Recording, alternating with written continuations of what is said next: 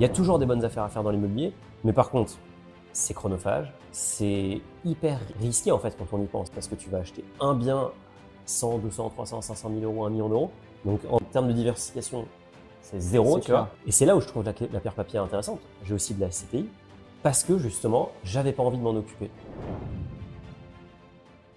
Bonjour à tous. Aujourd'hui, j'ai la chance de recevoir Mounir. Bonjour Mounir. Salut Clément. Alors, tu es le fondateur de Finery. Est-ce que tu pourrais nous dire un petit peu ce qu'est Finery et puis comment t'es venue cette idée? Alors Finari, c'est une plateforme pour suivre son patrimoine. Et euh, l'idée, elle m'est venue parce que j'avais le problème de ne pas réussir à suivre mon, pa- mon patrimoine correctement. J'avais des investissements en crypto, j'avais des comptes bancaires, j'avais de l'immobilier.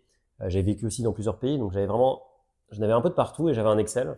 Et avec un ami, Julien, on s'est dit, tiens, on pense qu'on peut créer une petite, une petite app euh, sur web qui, qui permettra juste de connecter tout ça et d'avoir une vision globale. Et euh, donc on l'a lancé, on l'a partagé à des amis et tu vois, ça a pris assez rapidement. Et ensuite on a postulé à Y Combinator un peu par hasard, tout à fait aussi, et on a été pris. Et ça, ça a vraiment euh, lancé l'aventure. Mais à l'origine, c'était vraiment un produit pour nous. Et aujourd'hui, c'est un produit qui permet à 250 000 utilisateurs en France et dans le monde d'avoir la vision globale sur leur patrimoine.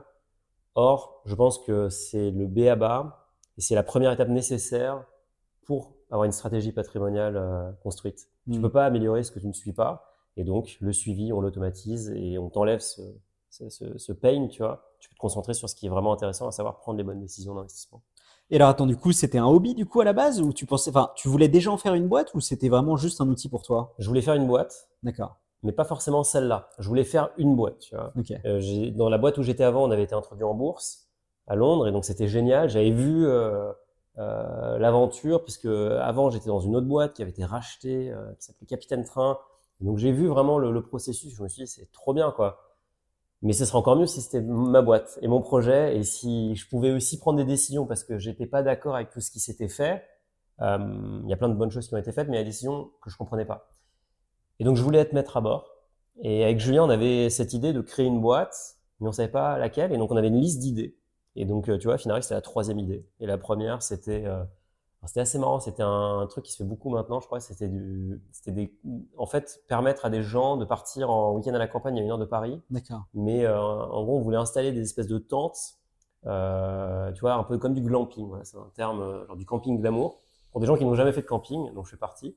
Donc un truc hyper classe, hyper joli, qui est posé dans un endroit qui est euh, généralement inaccessible au public, donc le, le château, euh, le jardin d'un château, ou tu Mm. vois, une forêt privée, etc.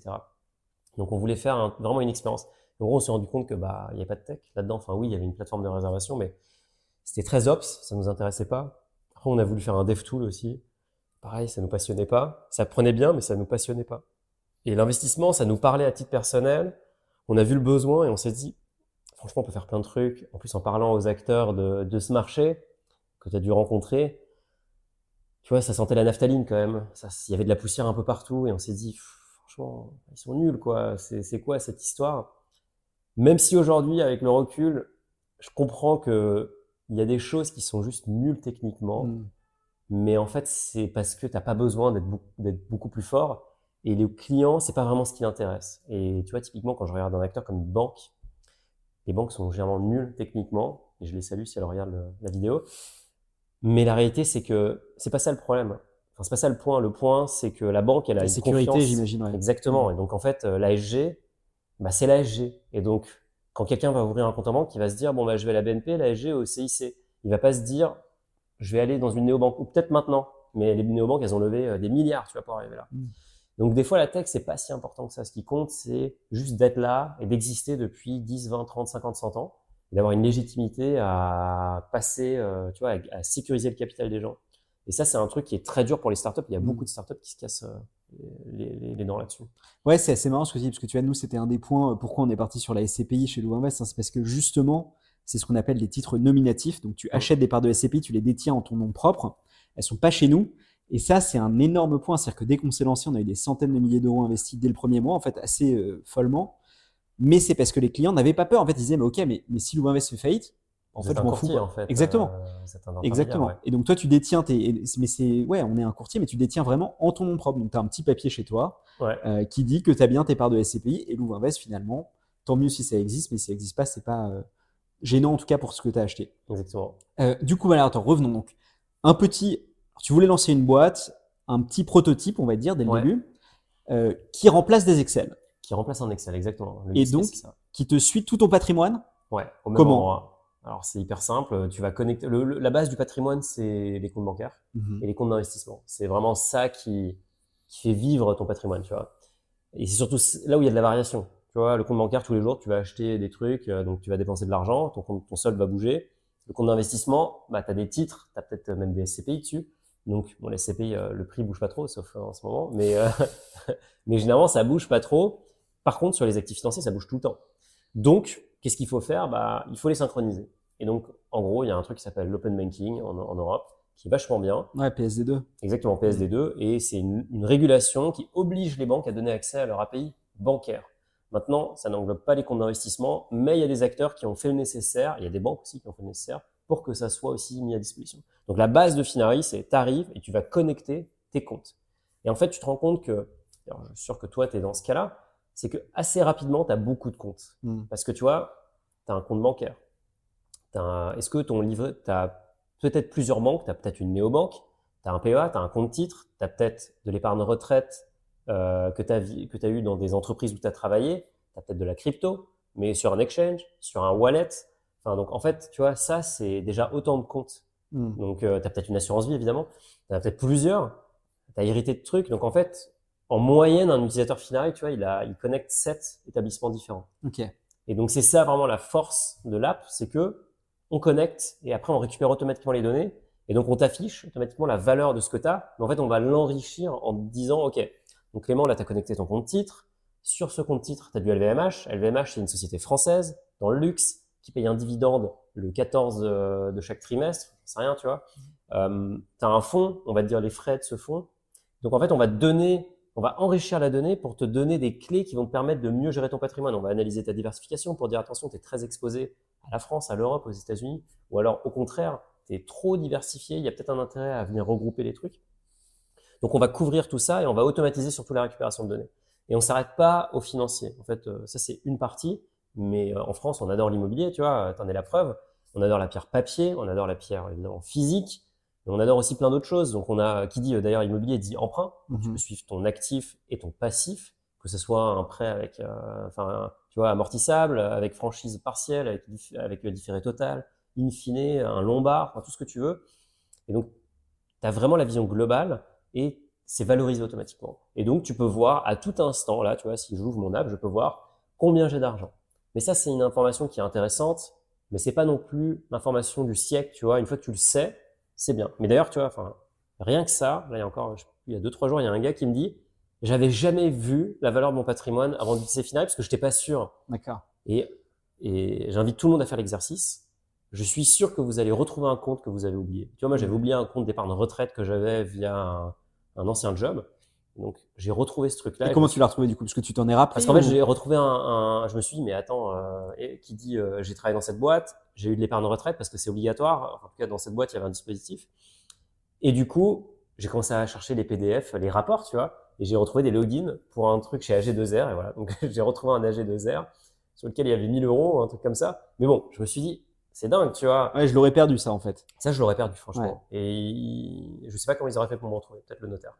Et donc, tu vois, à minima, tu as ça. Mais après, ce qu'on va te donner, c'est surtout de l'intelligence pour t'aider à prendre des bonnes décisions. Et donc, ça, ce qu'on appelle les insights, on va te dire, bon là, tu payes trop de frais sur ces fonds-là. Nous, on ne croit pas à la gestion active, qui est celle qui essaye de battre le marché. On croit à la gestion passive, qui est celle d'acheter le marché. Mm. Donc, on croit aux ETF et pas aux OPC, en gros. Donc, en plus, j'imagine un peu réduction des frais, hein, parce que qui dit gestion active, souvent on dit euh, frais hyper élevés. Hyper élevé. Pour des performances, on l'a vu, Warren Buffett avait fait l'exercice qui souvent sous-performe le S&P. Dans la majorité des cas. Ouais. 90% des gérants euh, sous-performent le S&P, 90% des gérants européens euh, sous-performent l'Eurostock 50, l'Eurostock 600, les gérants français sous-performent le CAC 40. En fait, mathématiquement, si tu prends 2% de frais par an, il faut que tu fasses la performance du benchmark, enfin de l'indice, plus 2%. Mm. Mais ça, c'est comme les intérêts composés, en fait. Tu vois, ça, C'est ça- hyper dur. ça- après, c'est exponentiel. Donc, si tu rates une, deux, trois années de suite la perf, mais C'est fini. c'est c'est impossible à rattraper. Et donc, bah, ça revient un peu au problème de base. Pourquoi il y a autant de gens qui ont autant de frais dans leur contrat ou dans leur compte? Bah, C'est parce qu'ils se font recommander ça par des conseillers qui sont euh, rémunérés par ces frais-là. Et c'est ça qu'on veut casser au final. Nous, on veut que chacun puisse prendre les bonnes décisions, avoir accès aux meilleurs produits à des frais les plus bas. Mm. Parce qu'en fait, tu peux pas contrôler la performance. Moi, je te garantis aucune performance. Par contre, je te garantis Que tu achètes le, le mieux possible. exactement Mm. que je vais t'aider à écraser tes frais. Et on pourra on pourra en parler, on propose maintenant des produits d'investissement, mais nous, on veut déjà t'aider à écraser les frais sur l'existant. Et du coup, la vision, c'est vraiment que dans, sur Finarit, ils viennent dans, tu vois, dans un, deux, trois ans, tu viennes peut-être pour chercher effectivement la vision globale, mais tu viens en fait parce que tu veux surtout t'occuper de tes finances. Mm. Et le réflexe, ce sera de dire, OK, moi j'ai envie qu'on, j'ai envie de prendre en en main mon patrimoine, j'ai envie de devenir financièrement indépendant, j'ai envie d'acheter une maison, j'ai envie de, de sécuriser euh, ma retraite, de payer les études de mes enfants à Harvard, peu importe. Chacun ses objectifs. Et il se trouve que le point de départ pour t'accompagner, c'est de collecter ton patrimoine.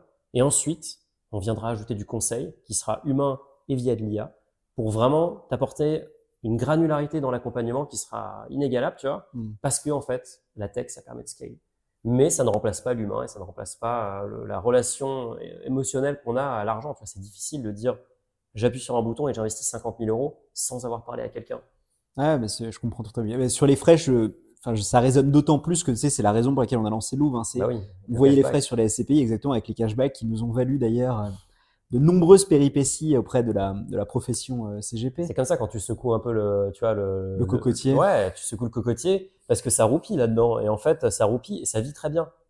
Et tu vois, je te disais tout à l'heure, les, les, les industries établies où les acteurs ont des espèces de rentes, et ben là, on est dans un système de rente. Et aujourd'hui, il y a beaucoup de CGP qui font plus de croissance, mais en fait, ils ont un, un stock de clients qui est quand même Mm. très intéressant, alors qui est plutôt âgé, donc c'est un problème parce qu'ils se renouvellent pas.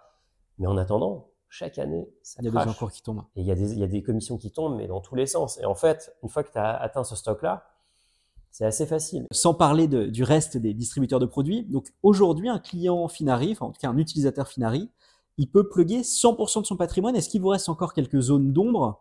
Vous en êtes tout là-dessus? Alors, il reste des zones d'ombre euh, parce qu'en fait, c'est impossible, tu vois, de couvrir tout le marché. Donc, on a vraiment une approche euh, 80-20 ou 90-10. On se dit, bon, nous, notre objectif, c'est que tu puisses suivre automatiquement 90% de ton patrimoine. Les 10% restants, en fait, la réalité, c'est que tu, le client n'attend même pas de pouvoir les Mhm. suivre parce que ça va être quoi? Ça va être euh, le lingot d'or de mamie. Encore ça, on l'a, tu vois, on a, on a 1000 références euh, de métaux précieux. Mais ça va être les sneakers que tu as achetés, ça va être peut-être tes cartes Pokémon, ça va Ta être, Rolex. ça va être ta Rolex. Ta Rolex, non, on a la cote euh, de, euh, je sais pas, de centaines de milliers de montres, donc euh, on, on peut vraiment suivre euh, Ton euh, tableau peut-être, alors dans ce cas des œuvres voilà, d'art. l'œuvre d'art. Ouais, tout ce qui est les actifs alternatifs, ça clairement, on n'est pas encore euh, très très très bon. Après, la réalité, c'est que c'est du fonds de patrimoine, enfin c'est du fonds de patrimoine, tu vois, c'est à la marre, c'est plutôt l'investissement passion, donc c'est pas très très important. Et aussi, c'est toi qui connais quand même la Mm. valeur de ces objets-là. Il y a plein d'objets, tu vois, il n'y a pas vraiment de cote, il n'y a pas vraiment de marché, il n'y a pas de liquidité, donc il n'y a pas vraiment d'intérêt à essayer de récupérer un prix. Donc, oui, tu peux tout suivre, et si n'arrives pas à plugger ou à ajouter, euh, enfin à trouver quelque chose dans notre base de données, on a une catégorie qu'on appelle les autres actifs. Tu le mets à la main du coup. Et en fait, tu le mets à la main. Là. Ok. Et alors du coup, donc, ce qui doit être assez intéressant, c'est que là, tu me disais que tu as plus de 200 000 utilisateurs, 250 000 utilisateurs. Exact. Euh, du coup, tu vois énormément de choses. C'est quoi les supports que tu vois le plus souvent finalement? Alors, nous, ce qu'on a déjà, enfin, il faut peut-être parler de, l'utilisateur type. Nous, au- aujourd'hui, on a deux types d'utilisateurs. On a ce que j'appelle les indépendants, donc ça va être des chefs d'entreprise, des professions médicales, euh, des professions, euh, enfin, professions libérales et professions libérales médicales. C'est une grosse partie. Ça va être généralement euh, des hommes et des femmes euh, d'une quarantaine d'années. Et après, on a des cadres supérieurs ou dirigeants. On Donc, tu vois, c'est une, c'est une population comme assez spécifique. pourrait dire CSP++ carrément. C'est CSP++. Ouais. ouais. Exactement. Parce que forcément, quand tu as pas mal de patrimoine, c'est là où le besoin de, de suivi euh, se fait sentir. Ça veut pas dire que l'app, elle est bloquée pour les gens qui ont euh, 2000 euros de patrimoine. Au contraire, elle est, elle est gratuite. Tu Mais vois. il y a moins de valeur quoi. Il y a moins de valeur, mais par contre, je pense que c'est important de prendre le réflexe tôt. Donc, c'est pour ça qu'on la laisse gratuite aussi. On veut, tu vois, laisser euh, à tous les, les néo-investisseurs qui se lancent un outil qui leur permettra de monter leur patrimoine et à terme d'avoir besoin de tout ce qu'on propose, mais pour l'instant déjà d'avoir un suivi. Donc, qu'est-ce qu'ils ont dans leur patrimoine? Alors, beaucoup d'immobilier, parce qu'en fait, souvent, il y a la résidence principale qui prend 40-50% du, du patrimoine. Beaucoup d'assurance vie.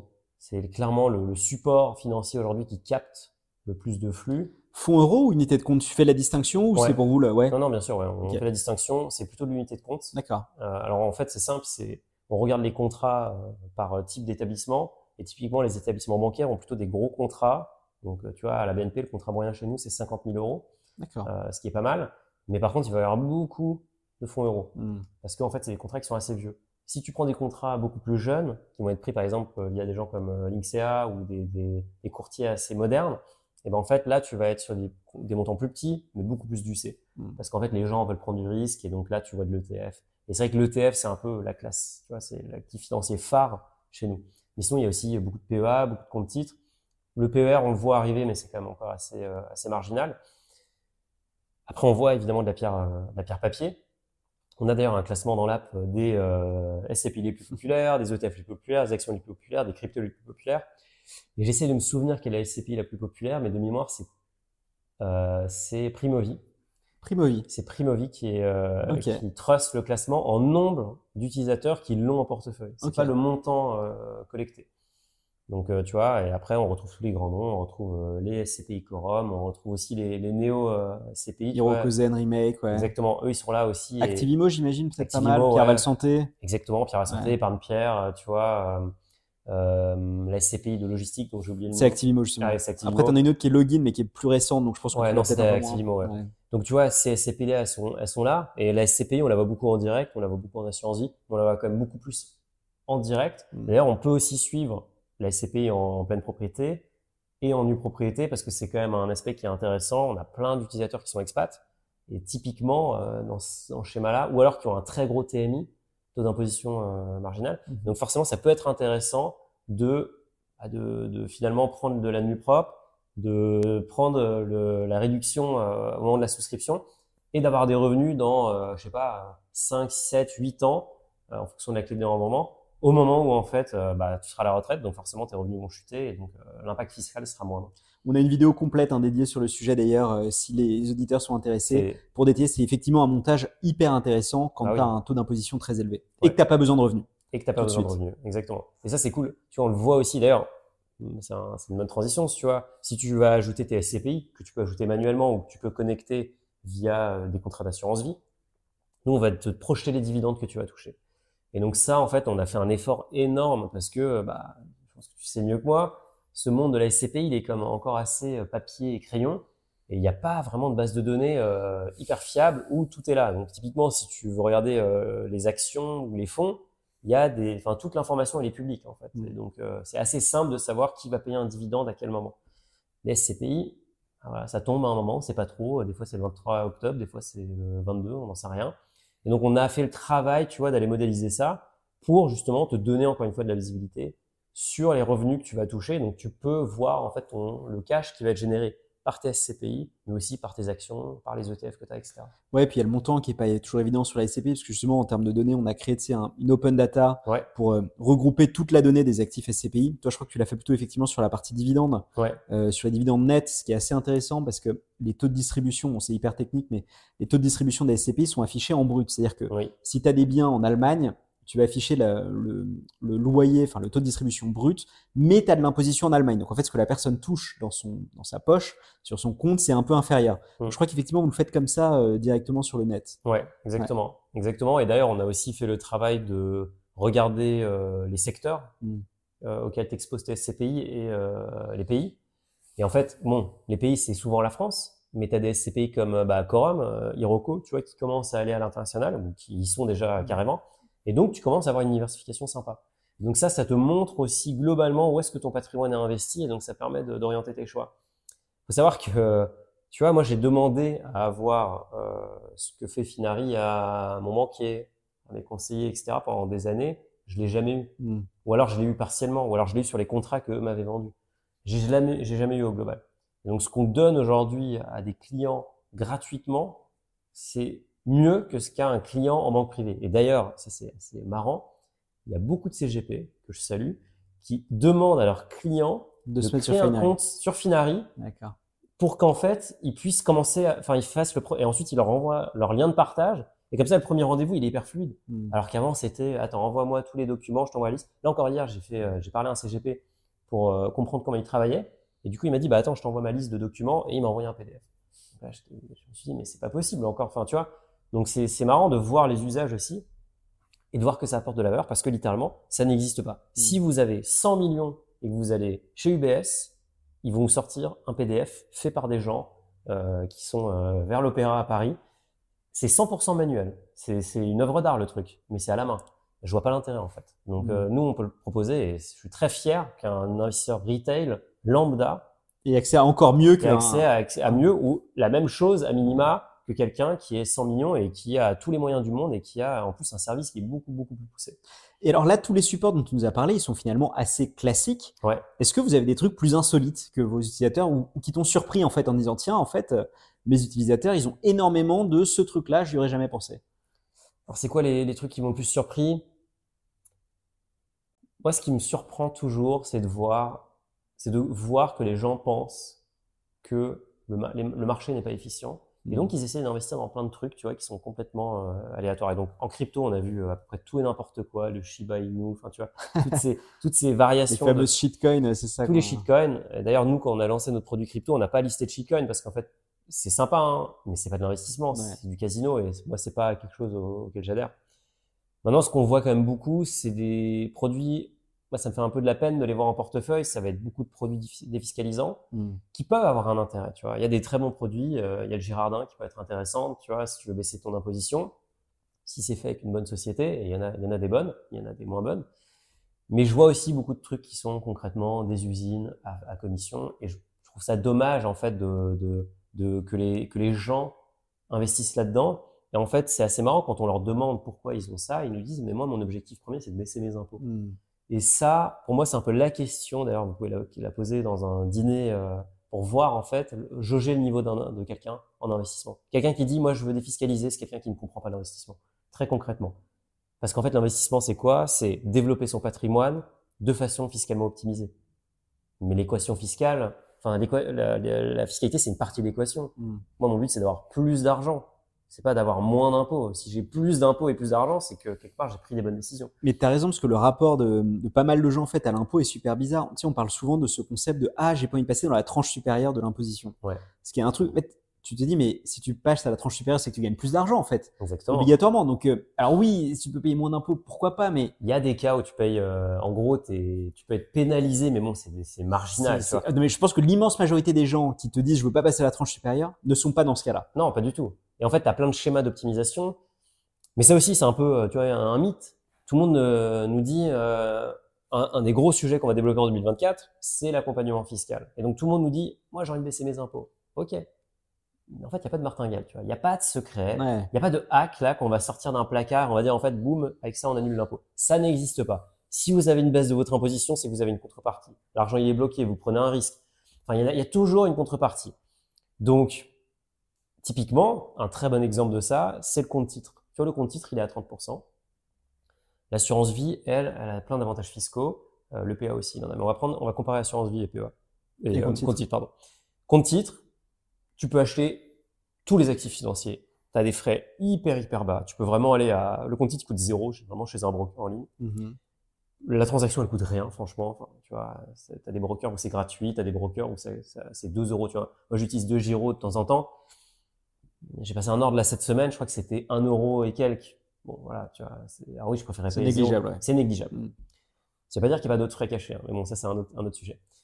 Qu'est-ce qui se passe quand je vends ma position? Si je suis en gain, paye euh, la flat tax, 30%, sur la plus-value, évidemment. Alors déjà, les gens, il y en a qui comprennent pas qu'en fait, c'est que sur la plus-value, hein, c'est pas sur euh, le Sur le capital. ouais. Euh, et si je suis en perte, la plus-value, je peux la reporter pendant 10 ans, la moins-value. Et donc ça, typiquement, c'est quelque chose qu'on va faire pour nos utilisateurs. D'ailleurs, Mm. tu peux aussi, euh, il y a des histoires de- d'imposition si tu touches des dividendes à l'étranger. Il y a plein de choses à faire autour de ça. Donc ça, c'est le compte titre. Ça fait pas rêver, mais c'est assez simple. À côté, tu as l'assurance vie où tu as plein d'avantages, tu as les abattements, etc. Tu peux sortir tant sans payer d'impôts, etc. C'est génial. Sauf qu'il y a des frais dans l'assurance vie. Le contrat, l'enveloppe, elle coûte de l'argent, et ensuite ce que tu mets à l'intérieur coûte, de l'argent. Si tu, si tu prends des ETF, ça coûte pas très cher. Si tu prends des fonds actifs qui t'ont été recommandés par quelqu'un qui touche une com dessus, bah forcément, ça peut être 1, 2, 3%. Et donc, il y a plein de calculs qui prouvent qu'en fait, sur le long terme, l'assurance vie est moins intéressante que le compte titre. Après, il y a plein de cas, tu vois. Ça dépend vraiment de, de, de plein de cas spécifiques. Mais le compte c'est un instrument qui est très intéressant. Et d'ailleurs, la réalité, c'est que chez nous, on vient de faire le sondage là, on va d'ailleurs sortir les données bientôt. Plus l'utilisateur a de l'argent, plus le compte titre devient son enveloppe principale. Ouais, après, c'est pas étonnant parce que de toute façon, tu as des plafonds sur les, abattements de l'assurance vie, etc. Donc, euh, Mais tu vois, le réflexe de dire l'assurance vie c'est automatique. Alors l'assurance vie c'est une super enveloppe. Mais attention, en fait, juste challenger ça, c'est peut-être, il y a peut-être une optimisation fiscale à faire. Mais après, il y a des trucs absurdes, tu vois. Il y a, des- il y a plein de gens qui achètent par exemple des titres français ou européens via le compte titre. Mm. Bah non, achetez-les via le, le PEA. Parce qu'en fait, euh, vous payerez pas d'impôt sur la plus-value si vous gardez le PEA pendant 5 ans. Alors ça paraît évident, tu vois, quand tu le sais. Mais je peux te garantir que 99% des gens ne le savent pas. hmm. Et même ceux qui le savent, pour qu'ils passent à l'action et qu'ils fassent l'arbitrage, ça les ennuie, tu vois. Ils ont, ils ont, franchement, ils ont la flemme. Donc, C'est nous, on est marrant là aussi pour leur, leur mettre le pied à l'étrier. Mais c'est rigolo ce que tu dis parce qu'effectivement, l'assurance vie, c'est devenu cette espèce de d'enveloppe fourre-tout C'est dans laquelle par défaut, on te dit qu'est-ce que tu vas faire? Ah, fais une assurance vie. Alors maintenant, on te dit quand même un peu, bon, d'abord maximise ton livret A, puis fais une assurance vie. Mais euh, je partage assez ton opinion, c'est-à-dire que finalement, personne comprend vraiment les frais de l'assurance vie qui sont pas euh, neutres du tout sur la Ils sont pas neutres. Et en fait, quand tu vas voir, et d'ailleurs, c'est aussi expliqué dans, dans, dans l'étude, alors, je sais pas, l'étude, euh, la fameuse étude sur les frais, il y a eu, euh, tu vois, MIFID euh, oblige à indiquer clairement les frais qui sont payés par l'investisseur dans euh, les documents d'information. Donc nous, on a interrogé nos utilisateurs, on leur a dit, est-ce que, voilà, comment vous comprenez ce document? Alors déjà, ils comprennent rien. Mm. Et en plus, les frais, ils sont exprimés en pourcentage par an. Mm. C'est-à-dire que c'est 1,5 par an. Mais c'est pas grand-chose, 1,5 ça va, c'est c'est pas énorme. Sauf que 1,5 par an sur 30 ans, ça fait 35% de performance perdue. C'est ça la réalité. Donc c'est pas du tout. 45. C'est vrai, tu vois. Non, c'est c'est- c'est même beaucoup plus. Donc en fait, nous, tu vois, ce qu'on fait sur Fitness, c'est qu'on projette Mm. l'impact. On te montre, ok, ce 1,5, ce 2% là qui paraît pas grand-chose, regarde, la fin, à la fin, En fait, c'est l'intérêt composé inverse, quoi. c'est l'intérêt composé inverse parce que oui, ça marche dans les deux Ouais, sens. bien sûr. Et donc, tu vois, c'est ça le travail d'éducation à faire. Et c'est là où une app peut le faire de façon. Nous, on n'a rien, tu vois, on a- moi, j'ai rien contre le conseiller qui a proposé ça parce qu'il avait peut-être des très bonnes raisons. Et j'ai, je veux juste que mon utilisateur ait une bonne expérience. Donc, j'ai aucun problème à montrer les faits. Et en fait, les faits, ils sont ce qu'ils sont. Et d'ailleurs, les recommandations de cette fameuse étude disent il faudrait que ce document mette en exergue l'impact sur le long terme, qu'il le projette, pas juste que ça soit un calcul par an, on comprend rien, tu vois. Donc, c'est, c'est, c'est hyper, c'est hyper dommage. Et ça rend, ça renforce, tu vois, ce, ce, tout, tout ce qui rend la finance complexe au final. L'opacité, les- finalement. ouais. Ouais, ça empêche les gens d'investir. Et alors, Finery, c'est l'app dont on a pas mal parlé, mais c'est aussi une communauté aujourd'hui. Euh, C'est quoi le. Alors, parce que vous faites YouTube, vous avez un forum, peut-être le plus gros forum de finances personnelles je, je- Le deuxième forum euh, de finance personnelle après jeuxvideo.com. Ah, après vidéo, Clairement le premier sur les CSP+. Euh, après, sur jeuxvideo.com, c'est une autre population qui Ouais. est aussi euh, intéressante et qui, qui a, qui- il y a des, il y a de l'information intéressante, mais c'est vrai qu'on est devant Reddit, on est devant tous les autres forums. D'accord. Et on est parti un peu de, de rien, tu vois. On l'a lancé, ben, au moment où on a lancé l'app. Et pourquoi on a fait ça? Parce qu'en fait, moi, il y a quand même, tu vois, je voulais un peu libérer la parole. Et je me suis, l'argent, c'est tabou. Moi, j'en parle à mes parents. Mes parents, ça les, ça les ennuie, tu vois. Ils disent, oh, non, non, le banquier s'en occupe très bien, on a un bon privé, t'inquiète pas, c'est génial. Et après, moi, je regardais ce qu'ils faisaient, je disais, mais c'est nul, en fait. Euh, Enfin, oui, a- le café, il est bon et le bureau, il est sympa, mais qu'est-ce, que- c'est quoi la valeur ajoutée? Donc, je peux pas en parler avec mes parents. Mes potes de promo, euh, on a personne parlait de finance, ça ne les intéressait pas. Les gens autour de moi, il y en a assez peu qui investissaient et je me suis dit, mince, tu vois, il n'y a pas d'endroit où je peux parler de finance. Du coup, j'allais sur des forums, des forums américains.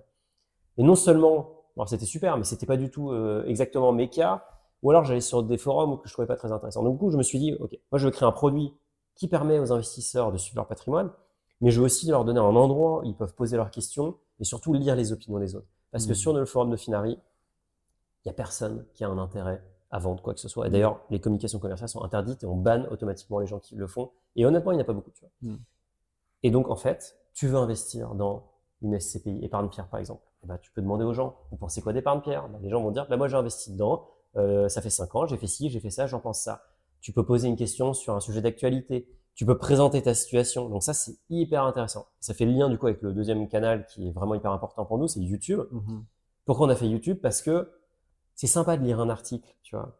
L'étude sur les frais, elle est géniale, mais je n'attends pas d'un investisseur qui débute d'aller déjà trouver le PDF sur le site de l'université de Regensburg et d'aller lire le truc et c'est imbitable, tu vois.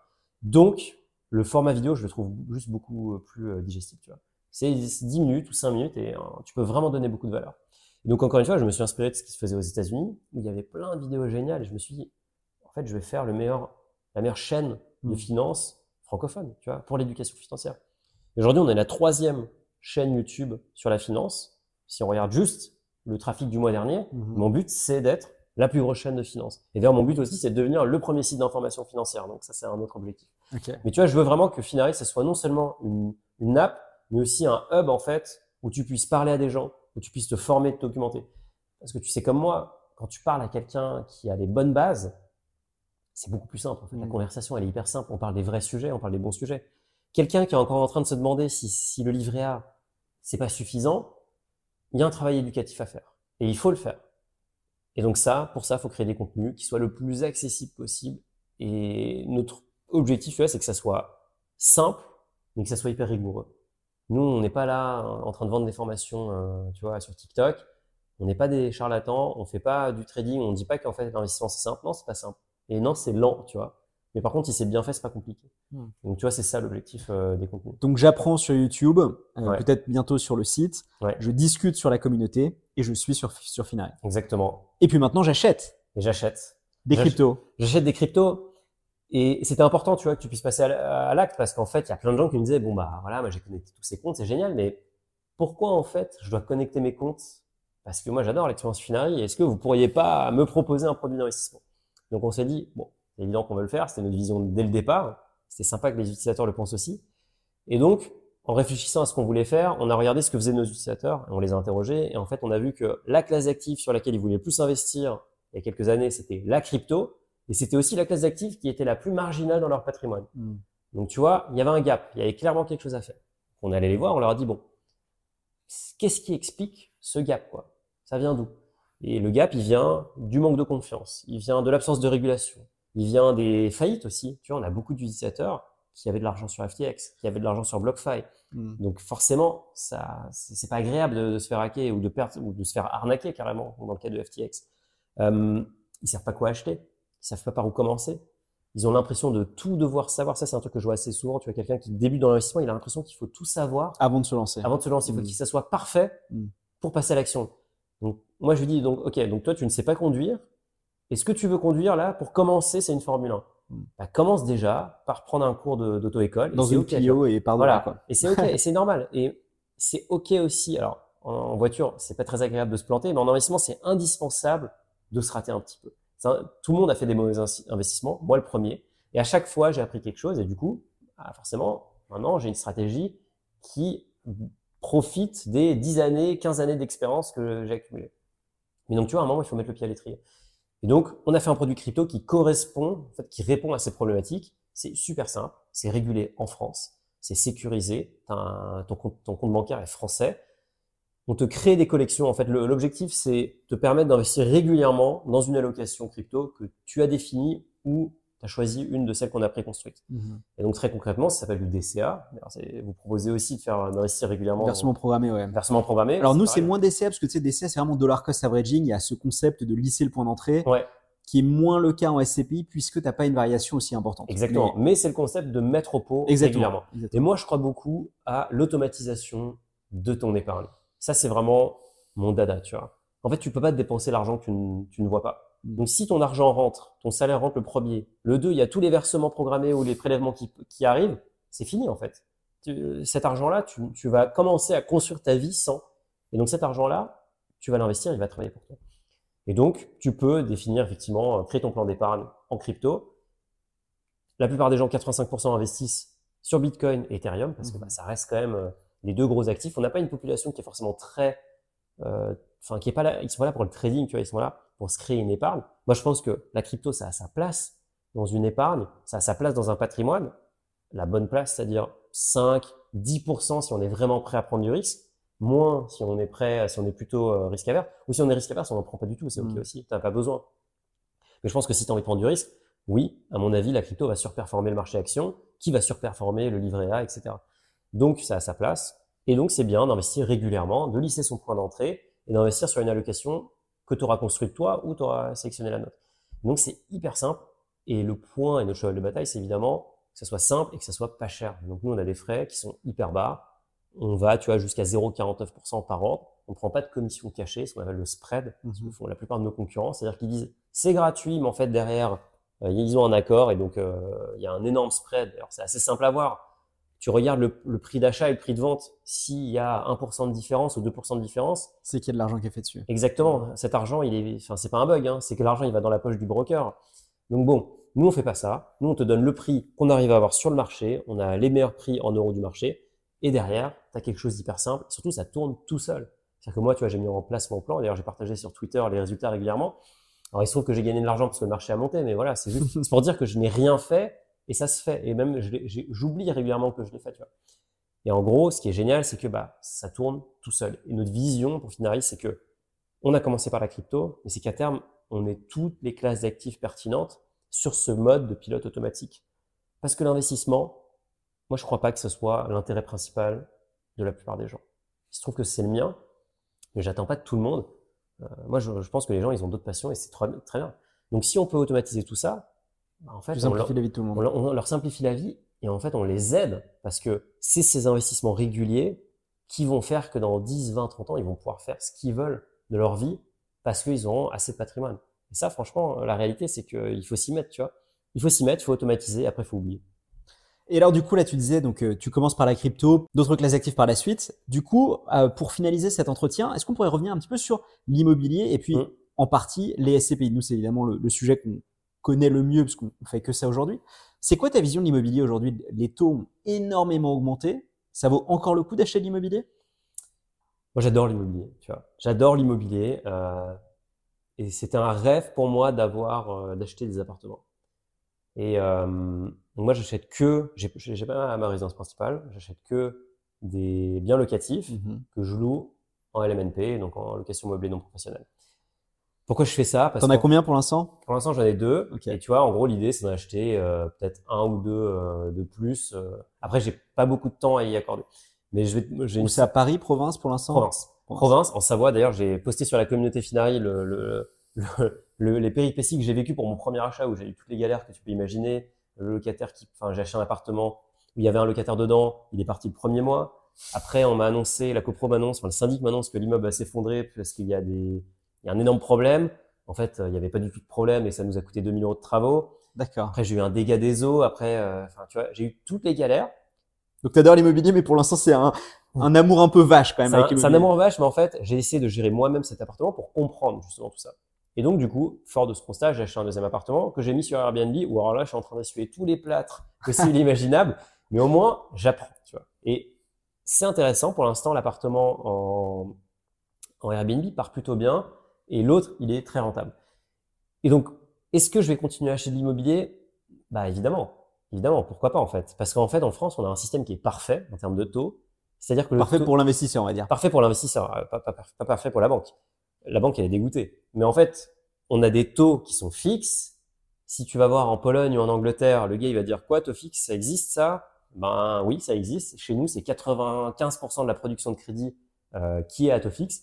Donc ça veut dire quoi? Ça veut dire que Là, aujourd'hui, tu empruntes à 25 ans à 4,5, je pense, peut-être un peu plus. Ouais, à peu près, ouais. OK. Alors déjà, euh, faut demander à nos parents. Eux, ils ont emprunté à 4,5 et ils trouvaient ça normal à l'époque. Donc en fait, c'est des taux normaux. C'est juste qu'on sort d'une période anormale. Mais la réalité, c'est que tu loques ton taux. Qu'est-ce qui va se passer quand les taux vont baisser? Bah, Tu iras retourner voir le banquier et tu renégocieras ton crédit. Et donc, tu baisseras ta mensualité. Donc en fait, la seule question à se poser, c'est est-ce que le prix de l'immobilier va baisser? Hmm. Donc si tu arrives à renégocier, si tu achètes le, bien en même prix qu'il y a deux ans, avec un taux à 4,5, très mauvaise affaire. Si par contre, tu arrives à faire baisser le prix de 20, 30%, qui en fait est la perte de pouvoir d'achat, on a perdu 25% de pouvoir d'achat à, cause de cette histoire de taux, mmh et ben ça peut être une bonne affaire. Il y a toujours des bonnes affaires à faire dans l'immobilier, mais par contre, c'est chronophage, c'est hyper risqué en fait quand on y pense, parce que tu vas acheter un bien 100, 200, 300, 500 000 euros, 1 million d'euros. Donc en termes de diversification, c'est zéro, tu vois. Mm. Et c'est là où je trouve la, la pierre papier intéressante. J'ai aussi de la SCPI parce que justement, j'avais pas envie de m'en occuper, tu vois. J'avais pas envie de m'occuper de trop de trucs. Et, donc, je trouvais le concept intéressant. Et donc, c'est une stratégie où je me suis. Pas acheté avec Louvainvest, par contre. Pas acheté avec Louvainvest, c'était avant, mais j'aurais adoré avoir Louvainvest parce que moi, je suis passé euh, par un conseiller qui était super, tu vois. Mais c'était du papier, euh, c'était insupportable pour la souscription. Et c'était, même pour lui, tu vois, c'était hyper pénible parce que une fois qu'on avait trouvé les bonnes euh, SCPI, on a passé 15 plombes à trou, juste à faire le, faire le dossier. Ouais. Et donc, tu vois, c'était assez pénible. Mais c'est vrai que c'est agréable. Et il se trouve que bon, pour l'instant, j'ai eu de la chance, je touche du bois. J'ai pas eu. T'as acheté quoi? Alors j'ai de l'épargne pierre, Ouais. j'ai euh, une SCPI en Allemagne dont j'ai oublié le nom. Nova Pierre Allemagne 2. Non, euh, Euh, Euro- Eurovalis. Eurovalis, Ouais. exactement. Iroco, Ouais. très bien. Et euh, là, je vais faire du corps, tu vois. Donc, en gros, l'idée est pareil, tu vois. Si, avec mon recul de maintenant, je pense que si je devais recommencer, je prendrais beaucoup plus de SCPI pour mieux diversifier. Et je prendrais aussi des SCPI qui ne sont pas sectorielles. Je prendrais que des SCPI qui sont en fait euh, multi. euh, Opportuniste. Ouais. Ouais, qui sont opportunistes. En Mhm. fait, euh, quel est l'intérêt d'acheter que de la santé? En fait, tu vas acheter toujours super cher et quand le marché va se retourner, bah, tu vas être un peu bloqué. Une SCPI opportuniste, elle va aller sur la santé maintenant, quand ça commence à chuter, ou euh, elle va aller sur autre chose, elle va aller sur peut-être pas sur de la logistique au moment où c'est hyper cher. Mm. Donc je trouve que les deux sont intéressants. Je trouve que par contre, on fait trop une fixette sur l'immobilier en France. Parce que la réalité, c'est que la meilleure façon de s'enrichir, c'est d'investir dans les marchés actions.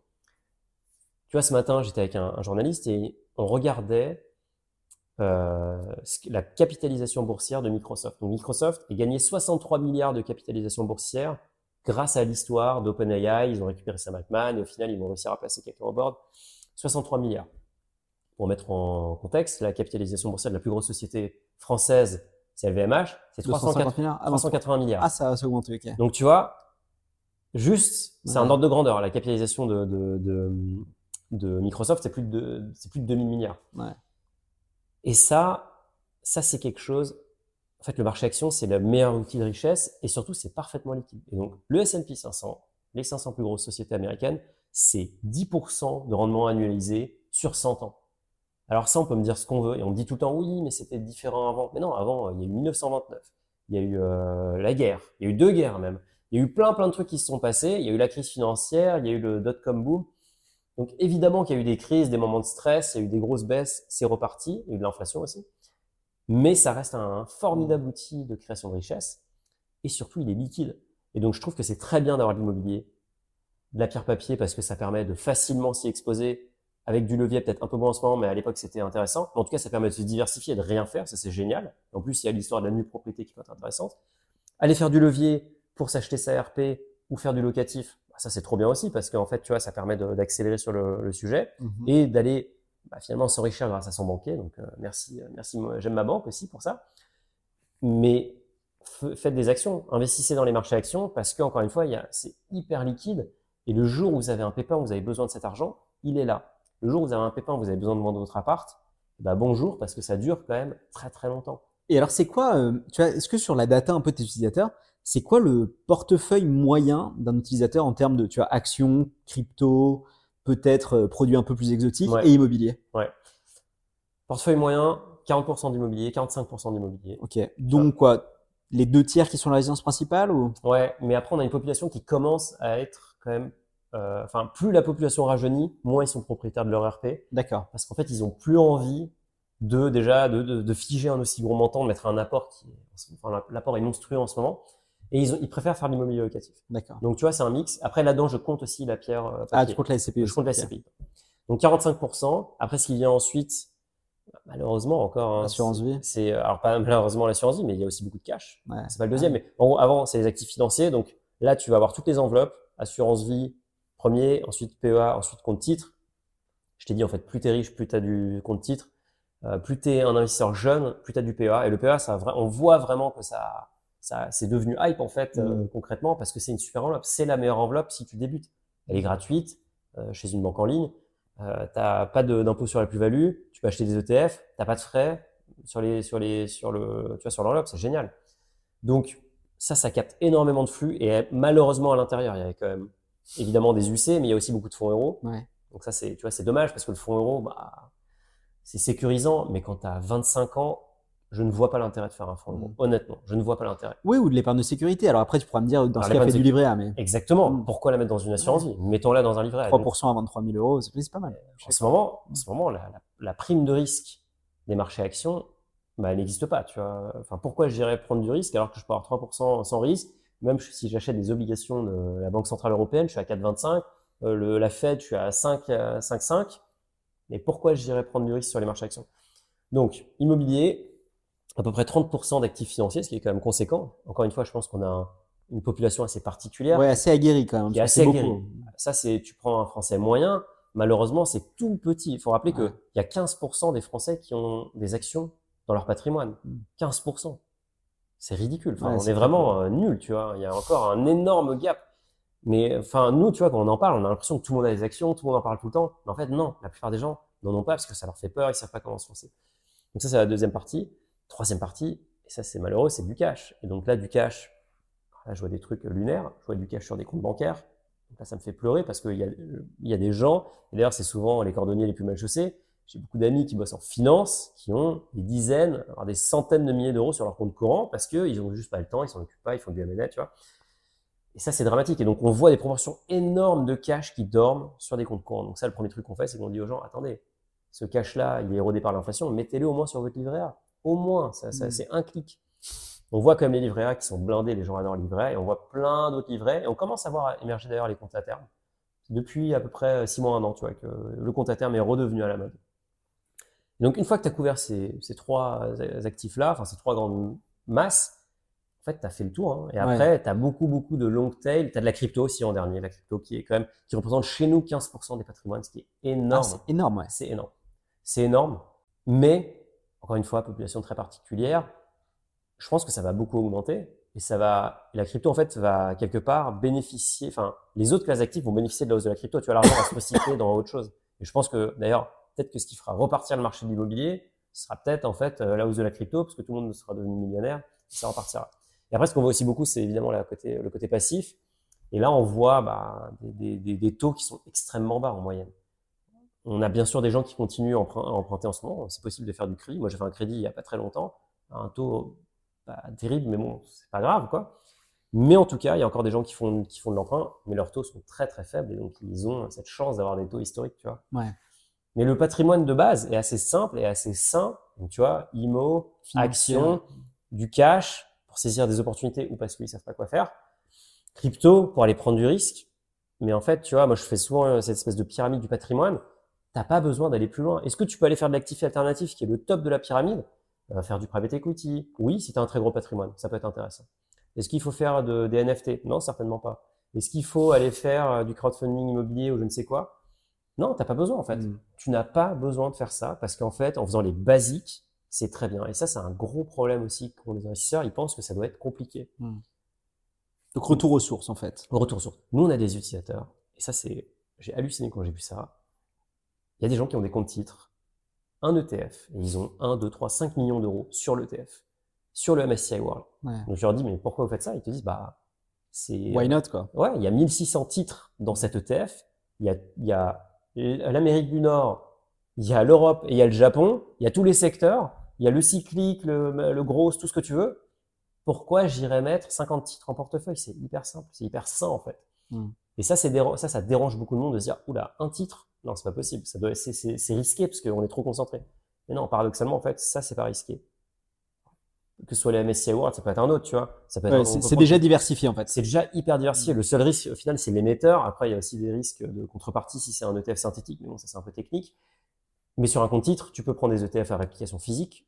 Si l'émetteur c'est BlackRock, honnêtement, si BlackRock fait faillite, T'as d'autres problèmes avant. tout le monde aura un autre problème parce que c'est un peu la fin du monde. C'est- C'est c'est 9, euh, 9 trilliards de, euh, de dollars d'actifs gérés. Tu vois, c'est absolument lunaire. On- il, il possède 10% du S&P 500. Donc bon, c'est la cata. Mais en tout cas, le patrimoine simple avec les grandes classes, la crypto pour aller vraiment aller chercher de l'alpha, bah ça suffit. Et c'est ça qui est euh, une bonne conclusion, tu vois, c'est que le bon investissement, c'est en milieu. C'est Hmm. des trucs hyper simples T'y penses pas, tu laisses couler. tu laisses couler, tu investis sur des trucs qui ont fait leurs preuves. Et est-ce que tu iras faire le x10 en un an? Non. Mais ça, c'est un autre métier. Mm. Et moi, je suis pas de. Je, Ouais, c'est le jour de l'auto ça. Ouais, c'est le loto où c'est, tu vois, en startup, les gars qui arrivent à trouver la prochaine startup qui va exploser. Ouais. Ça, c'est un métier. Mais même les investisseurs en startup, quand ils investissent dans 10 boîtes, les professionnels, les VC, il y en a, allez, 7 qui partent au tapis. Il y en a deux qui vont faire un, qui vont faire un fois- Marchoter. Ouais, marchoter x2, x3, mais bon, ça va être douloureux, tu vois. Et il y en a peut-être, il y en a une qui va faire x10, x15 et qui va être le returner et qui va payer pour tous les autres, Mm. toutes les autres. Donc déjà, ça veut dire qu'il faut avoir 10 boîtes en portefeuille. On estime qu'il faut avoir 35 positions de non-côté pour être diversifié. Donc moi, quand je vois des gens qui me disent, euh, moi j'ai 25 ans, 10 millions de patrimoine et j'investis en start-up, je leur dis, Là, go. là, il y a un gros problème dans, dans, dans l'allocation. Revenez au basique. Donc, oui, c'est cool d'avoir des rêves et de penser que tu vas faire x10. C'est peut-être que tu as un edge parce que tu es un ingénieur dans un domaine hyper particulier, que tu as vu que cette boîte-là, ils allaient faire la tech qui allait changer le monde. Peut-être. Mais c'est pas le cas de la plupart des gens. Donc, fais le truc sécurisé et fais le, fais le, le, le, le play de base, en fait, qui est largement suffisant, qui est immobilier, action, crypto, du cash. Ça suffit. Eh ben écoute, Mounir, merci beaucoup. Tu es donc l'homme qui arrive à rendre l'investissement ennuyeux excitant. Merci Clément. Merci à toi pour cet Je sais échange. pas si c'est excitant, super. mais en tout cas, c'est, c'est, j'encourage tout le monde à le faire, tu vois. Et c'est à la portée de tout le monde. C'est vraiment à la portée de tout le monde. En tout cas, moi, je sors de là en ayant envie de le faire, donc j'espère que les, les auditeurs aussi. Merci. Salut Clément.